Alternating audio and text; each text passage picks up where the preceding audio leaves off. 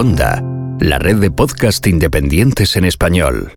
Ya creo que ha llegado nuestro invitado y tenemos que dar la bienvenida a las pocas personas que hay hoy aquí en el Ciberdiario porque, bueno, tenemos a Gina que se ha pasado por aquí a escuchar este ciberdiario bastante improvisado, la verdad, bastante improvisado, y es que resulta que os tengo que contar la historia por la que grabamos hoy este episodio, así un poco a contracompás. Ciberdiario sabéis perfectamente que se graba los lunes y de ahí sacamos el conocido podcast sobre tecnología, en el que, bueno, pues ahí que repasamos novedades y demás. Y bueno, pues esta semana recibí un, un WhatsApp de un viejo conocido muy viejo. Bueno, él no es viejo, lo que pasa es que sí es cierto que nos conocemos hace muchísimos años, ¿no?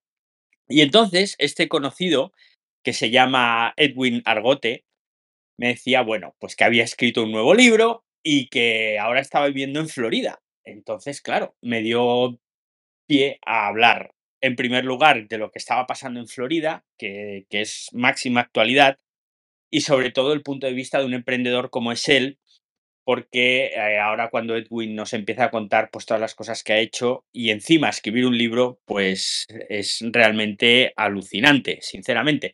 Entonces, bueno, ¿quién es Edwin Argote? Bueno, pues Edwin Argote, como os he dicho, es un, un viejo amigo al que conocí en el Mobile World Congress del año 2017, si no me equivoco, luego él me corregirá, y que en aquel momento ganaron un premio al LATAM, creo que fue el LATAM Mobile Challenge de ese año del Mobile World Congress por un proyecto que presentaron, que era un dispensador de autoservicio, si no recuerdo mal, y con el paso del tiempo, pues Edwin ha hecho un montón de cosas, eh, un montón de cosas muy chulas, debo, debo reconocer, en, en, todo lo relacionado con, con el emprendimiento. Y ahora, y ahora eh, pues ha escrito un libro, porque me dice que no todo en esta vida es trabajar. Y sobre todo, pues está viviendo en Florida y me interesaba mucho que nos contara, pues, cómo está pasando todo qué está pasando allí en Florida. Edwin, buenas, bienvenido.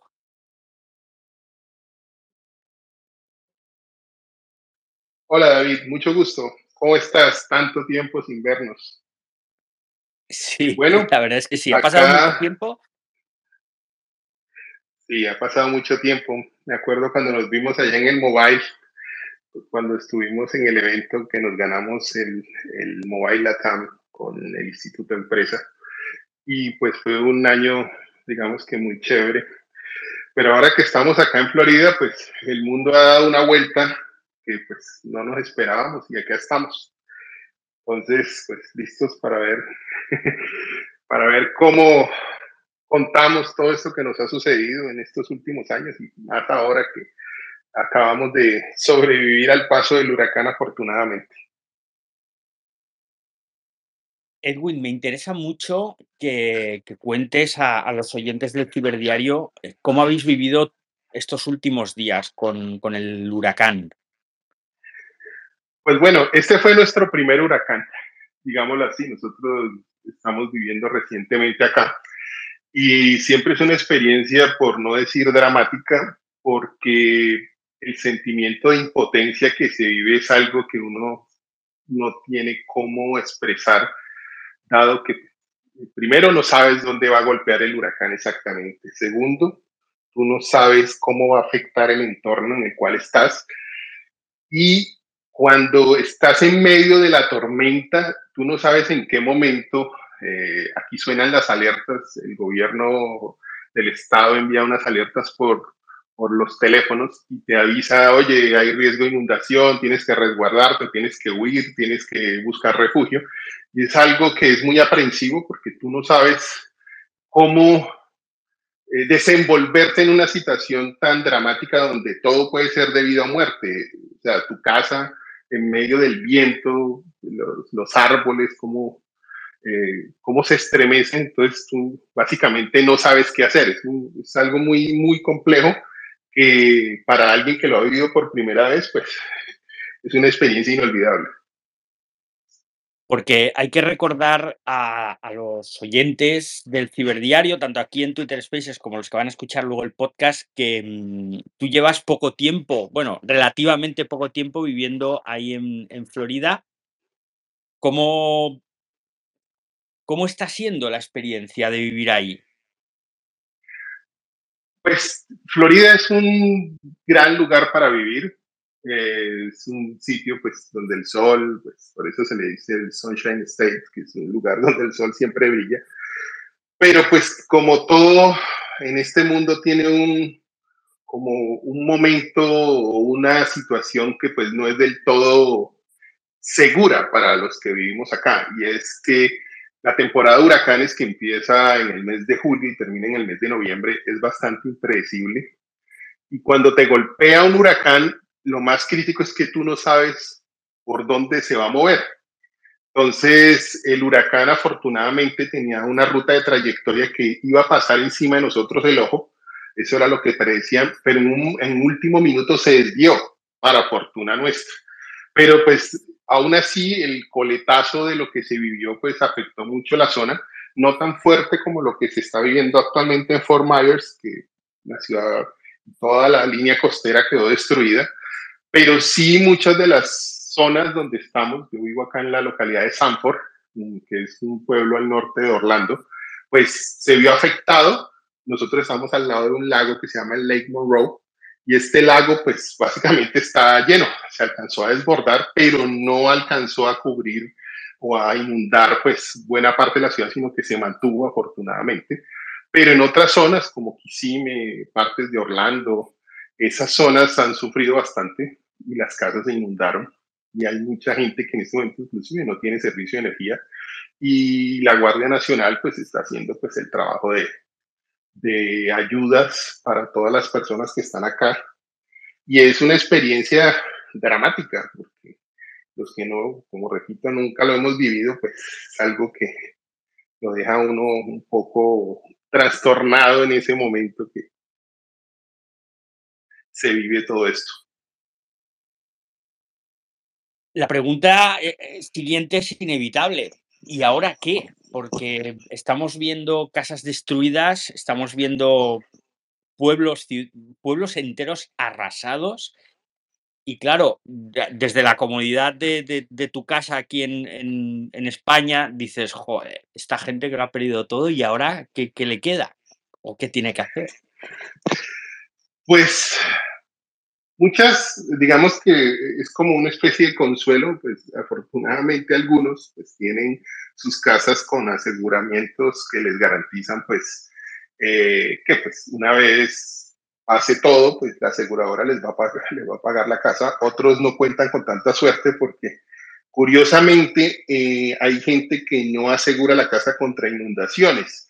Y lo que pasó, lo más crítico fueron las inundaciones. Entonces, hay gente que lo perdió todo y no saben cómo levantarse, pero pues digamos que algo que tiene esto es que la gente cae y vuelve y se levanta, pues pasa el tiempo, hay algunas ayudas que el gobierno estatal y federal le ayudan con a través de FEMA a las familias, pero es duro y realmente durante las siguientes semanas es que se viene a vivir todo el como todo ese legado de lo que ha dejado el huracán y ciertamente pues hay mucha destrucción en algunas partes pero, como digo, acá donde estamos no, no fue tan fuerte. Sí hay mucho, digamos que mucho rezago de destrucción en algunas partes, pero, pero no.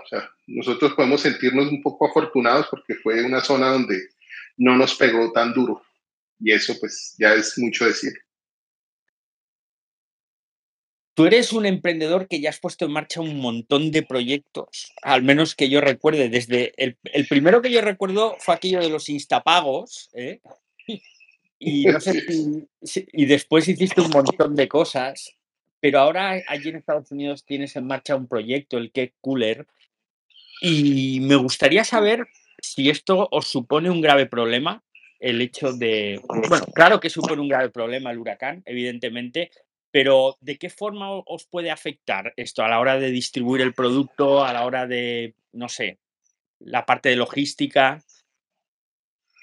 Bueno, Ahora que mencionaste Instapagos, eh, bueno, para los, digamos, las personas que nos escuchan, yo soy lo que se llamaría un, un emprendedor en su cuarto round. Yo ya he pasado por cuatro startups. La primera, pues yo empecé hace 20 años, poquito más de 20 años. Y pues con la primera startup, que fue los primeros 10 años, eh, trabajaba en el mundo de las telco y telecomunicaciones. Con esa startup no fue muy bien. Después mencionas a Instapagos, que fue una fintech que arrancamos junto a mi hermano en el año 2010 cuando la palabra fintech ni siquiera se conocía, esa palabra no existía en el vocabulario. Y nosotros fuimos de los que la ayudamos a acuñar porque pues, fuimos de las primeras billeteras y primeras soluciones transaccionales que hubo en Colombia. Pero desafortunadamente cuando entramos al negocio, fue un negocio que no entendíamos, nosotros no sabíamos el mundo fintech de qué se trataba eh, veníamos de las telecomunicaciones, tú, sabes que uno cree que se las sabe todas, porque pues, en telcos, pues, casi todos los que están ahí son personas muy, digamos, comprometidas con su labor y muy estudiosas, pero cuando te cambias de sector, llegas a un mundo que no entiendes, que no sabes cuáles son los, las reglas, los valores, lo que se mueve allá, y crees que por el hecho de saber cosas, vas a también, digamos, repetir el éxito que tuviste previamente, pero no fue así.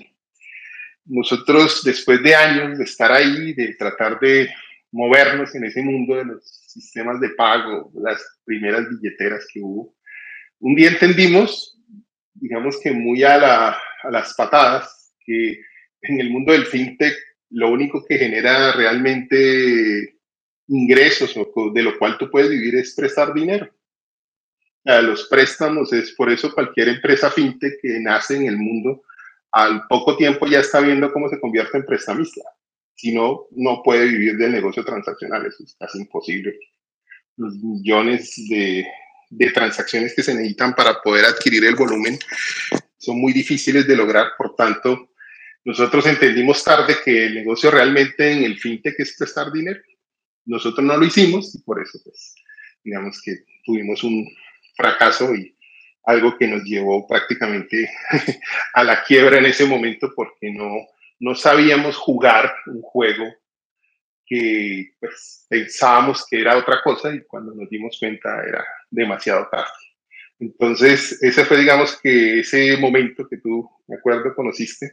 Ya después pasamos al mundo del retail y en el retail fue donde viste lo que se llamaba Box to Market que presentamos en España en el mobile, que era como ese primer intento de hacer un pivot de, un, de una de las soluciones que habíamos desarrollado en su momento con Instapagos y ahí fue donde empezamos en este mundo en el que estoy ahora, que ha sido, digamos, entrar a otra, otro RAM, que es el retail y soluciones para este nuevo sector.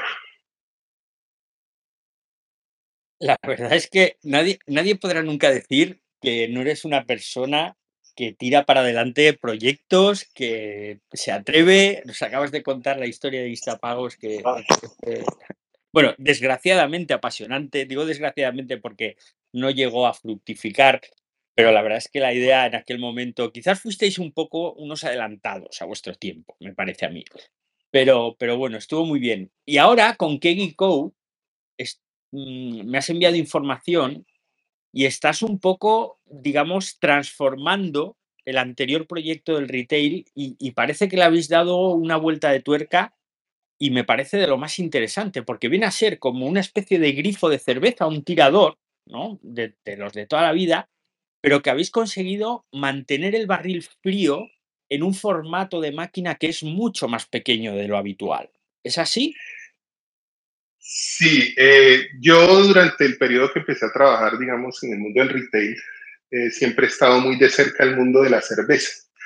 Y aquí es donde viene esas, esa capacidad cuando uno se da cuenta de un problema.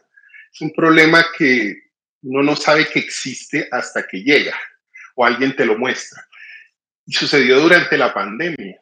A mí en la pandemia me pasaron muchas cosas.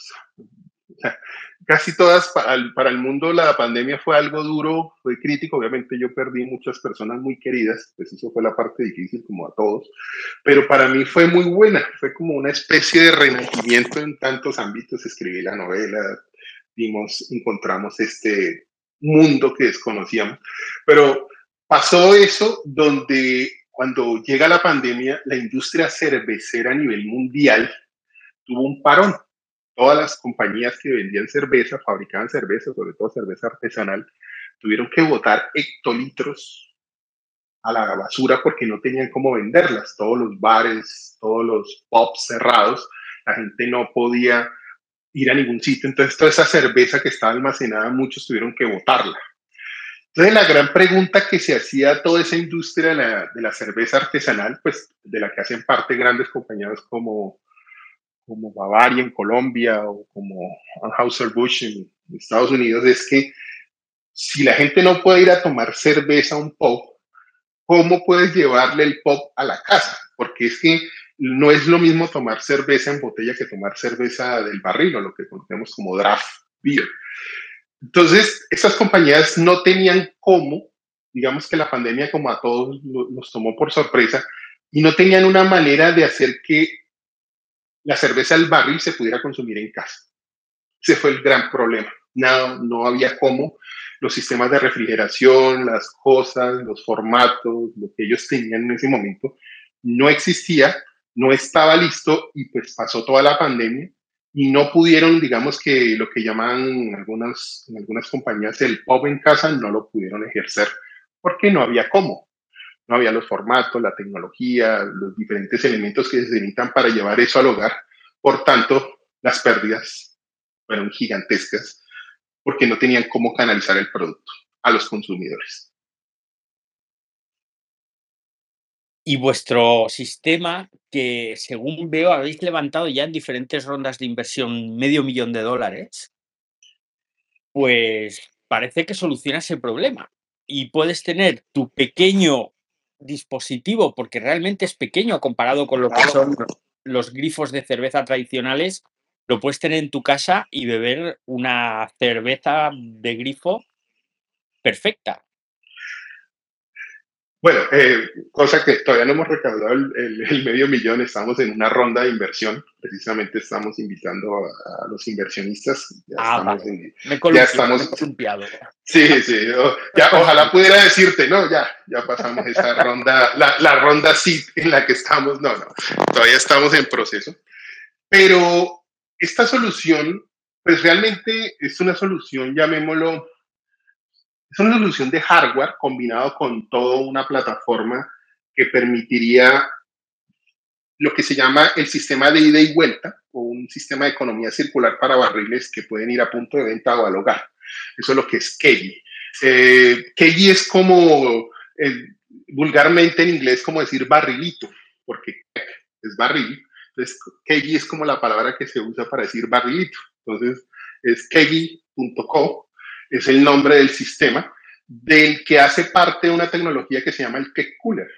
El Cake Cooler es una tecnología que está eh, con una patente pendiente, que está diseñado para permitir que el usuario pueda consumir barriles en el hogar sin tener que tenerlos en una nevera o sin tener que comprar lo que se llama en el mundo los kegerators, que son unas, unas neveras especiales grandes que le permiten a ellos enfriar los barriles y servírselo como si fuera un draft. Este es un sistema para que puedes colocar en un mostrador o puedes colocarlo en la, en el, en la cocina sin ocupar mayor espacio donde el, el cake se enfría y ahí el usuario se puede servir cuando quiera. Y esa es, digamos, que la solución muy pensada para, para que las personas puedan tener ese servicio directamente en el hogar y donde los barriles viajan del punto de venta o de la fábrica al hogar y después regresan para pues otra vez ser eh, reenvasados. Y entre medias, Telías levanta la cabeza, ya has dicho que aprovechaste la pandemia para escribir El misterio de los nanomágicos. Que me entero yo de este libro porque un amigo peruano que tengo en Nueva York, que trabaja allí desde hace años, me contacta un día y me dice, oye, dice, hemos, hemos leído un libro en casa, tiene niñas pequeñas él, dice, hemos leído, no, niñas no, tiene una niña y un niño. Y dice, hemos leído un libro en casa, fabuloso, no sé qué, y me manda el libro. Y digo, Edwin Argote, autor, digo, este nombre no será el mismo Edwin Argote que yo conozco. Y justo unos días después tú mismo me enviaste un WhatsApp con la portada del libro, con el enlace a Amazon. Y digo, ostras, pero ¿cómo es posible? Casualidades de la vida. Y bueno, yo lo he comprado, no he empezado a leerlo porque me llegó esta semana el libro que si os interesa eh, está por 10,50 euros aquí en Amazon y la versión Kindle 5 euros 80 y algo, 5 euros 90, no llega a los 6 euros la versión Kindle y no he empezado todavía a leerlo, pero te aseguro que sí que me lo voy a leer y ya solo ver la introducción, esto pinta muy bien, porque me parece a mí que estamos aquí mezclando un rollo así medieval con la magia, pero pensado más para como literatura infantil. Háblanos del libro, Edwin. Bueno, eh, el nombre, El misterio de los nanomágicos, hace suponer que pareciera un libro infantil, pero ojo, no es un libro para niños, es un libro para jóvenes y adultos. O sea, los niños les cuesta mucho leerlo pues, porque tiene una terminología bastante pues, desarrollada ya para personas pues, adultas y la trama no es una trama trivial. Se llama así el misterio de los nanomágicos. La percepción diría, uy, es un libro de niños. No, no lo es. Es una novela histórica de ciencia ficción que yo, digamos que vine desarrollando desde hace unos 12 años. Eso empezó por allá en el 2010 donde empecé a, digamos, a, a, tener pues, la base de la historia, pues una, una, uno de los fragmentos de la historia nació hace 10 años, pero le contaba a varios amigos que a mí me pasó algo que se llama el bloqueo del escritor. Algo nació, surgió, lo escribí, lo plasmé, pero mi cabeza se cerró, yo perdí la inspiración y durante 10 años no hubo más. O sea, de mi cabeza no salió nada. Y curiosamente, como un mes y medio antes de que, se de que comenzara la pandemia, que la pandemia comienza en abril del 2020, yo tuve un, una, una idea de cómo debería empezar el libro, que es lo que ves ahí en el libro. En el comienzo, las dos primeras páginas fue como lo que se me ocurrió de cómo debería arrancar la novela. Y bueno, eso empezó ahí durante ese mes y medio hasta que llegó la pandemia y ahí estaba, pero yo no sabía todavía que iba a escribir, ¿no? Simplemente eso era algo que estaba ahí rondando, pero no, yo no me decidía. Bueno, llegó la pandemia. Pues yo me imagino que como todos los allá en Bogotá estábamos encerrados, eh, duramos con la familia un mes, que estábamos ahí el primer mes de encierro ya cuando uno se está como medio volviendo loco, porque no puede salir, no puede hacer nada, uno necesita buscar cómo canalizar todo eso que tienes en la cabeza, todas esas frustraciones y esos miedos. Y a mí me salió en forma de libro. Es decir, la historia fue como una, yo no sé qué pasó, realmente yo no puedo explicarlo, pero el libro salió en una secuencia cronológica tal y como fue escrito. ¿sí? Toda la historia salió, de ahí duró desde el mes de abril hasta prácticamente el mes de noviembre del 2020. Fueron todos esos meses escribiendo y en noviembre del 2020 la publiqué. O pues yo mismo la publiqué en, en Amazon y ahí está. Y durante todo este tiempo las personas pues han ido descubriendo este título. Y todos los que lo leen, pues siempre me hacen un feedback, me empiezan a contar, bueno, cómo va, cuándo sale la segunda parte, porque pues, la novela es, una, es el primero de una saga de tres libros que espero yo en algún día poder completar, si el tiempo me lo permite. Y todo el mundo empieza, oye, pero cuando ya estás escribiendo el segundo, empiezan a, bueno, ya quedamos como, como en veremos y queremos saber qué más sigue. Y ahí estoy. Esta es como la historia que pasó cuando empecé a escribir. Pues apasionante historia y bueno, de verdad, de verdad. Vamos a leer el misterio de los nanomágicos. Vamos a ver, vamos a ver.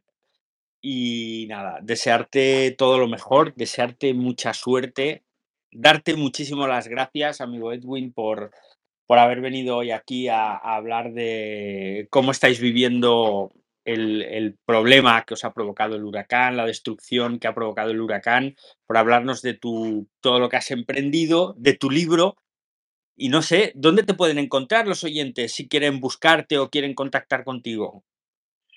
Bueno, eh, yo estoy en LinkedIn, me pueden buscar como Edwin Argote, también estoy en Instagram como arroba Edwin Argote, o pues si quieren buscar la novela en Amazon, pues está eh, bajo el título El misterio de los nanomágicos.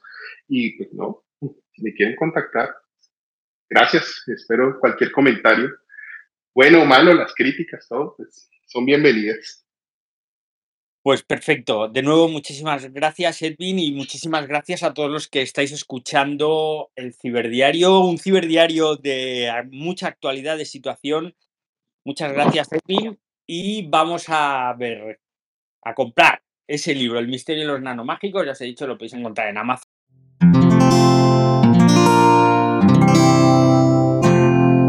Puedes escuchar más capítulos de este podcast y de todos los que pertenecen a la comunidad Cuonda en cuonda.com.